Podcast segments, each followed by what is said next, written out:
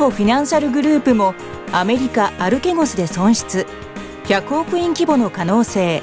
関係者。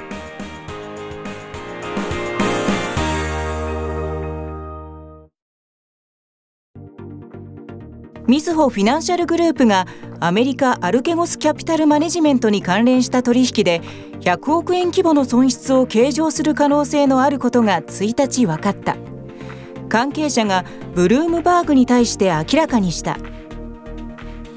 アルケゴスに関する損失可能性については日経新聞電子版が同日先に報じていた。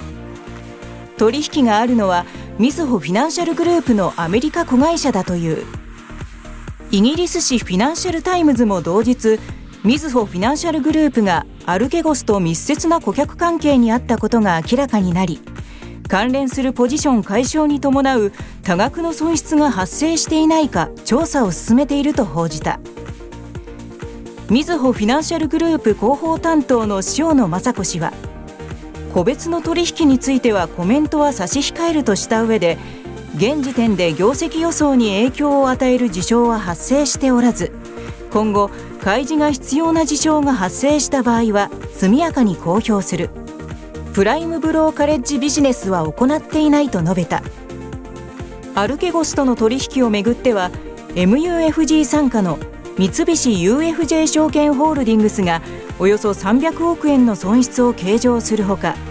野村ホールディングスでは2200億円規模の損失計上の可能性があることが分かっており日本の金融機関へも影響が広がっている。